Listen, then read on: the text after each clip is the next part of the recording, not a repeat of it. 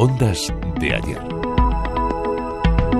El 19 de febrero de 1924, un grupo de ingenieros y empresarios fundaron la Asociación Nacional de Radiodifusión y pusieron en marcha la primera emisora autorizada en España, EAJ1 Radio Barcelona. La Asociación Nacional de Radiodifusión, estamos hablando del año 1924, en plena dictadura de Primo de Rivera, solicitan, un grupo de gente se, se, une en esta asociación. ¿Quiénes eran?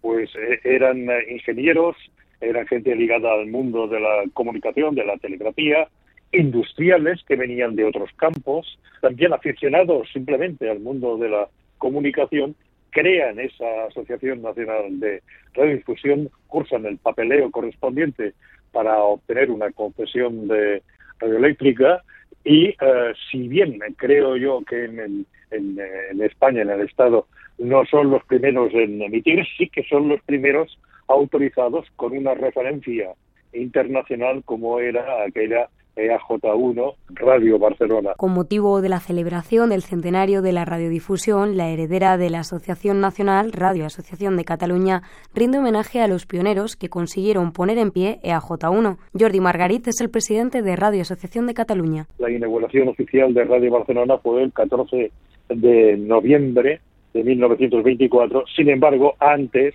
se habían realizado pruebas.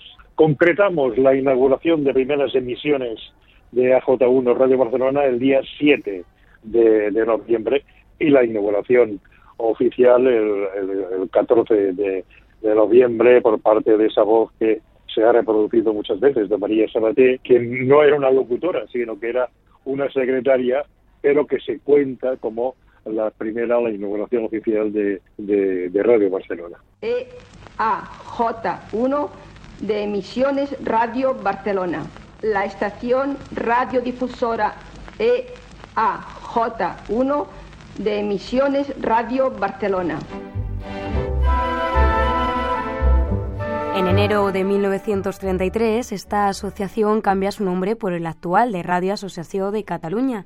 Este nombre también hace referencia a la primera cadena catalana de radio, gestionada por esta sociedad que funcionó entre 1930 y 1939. Buena parte de aquellos fundadores se ven obligados a desvincularse de Radio Barcelona y ponen en marcha otras emisoras, Radio Girona, Radio Lleida y Radio Tarragona. Hasta que llega un momento que aquellos iniciadores del año 1924 ven que no coincidían sus intereses y sus proyectos radiofónicos con los que aportaban desde Unión Radio Madrid y deciden en el año 1929 separarse de, Radio Barcelona por no cumplir sus ideas, sus, sus concepciones de lo que debía de aportar una emisora de radiodifusión en Cataluña. En la historia de Radio Asociación de Cataluña ha habido muchas vicisitudes. En sus inicios, durante la guerra civil, la posguerra, la dictadura, pasando por la transición y la democracia a día de hoy. Radio Asociación de Cataluña es la única emisora en toda España que no le dejan seguir con su nombre. Es una emisora ocupada,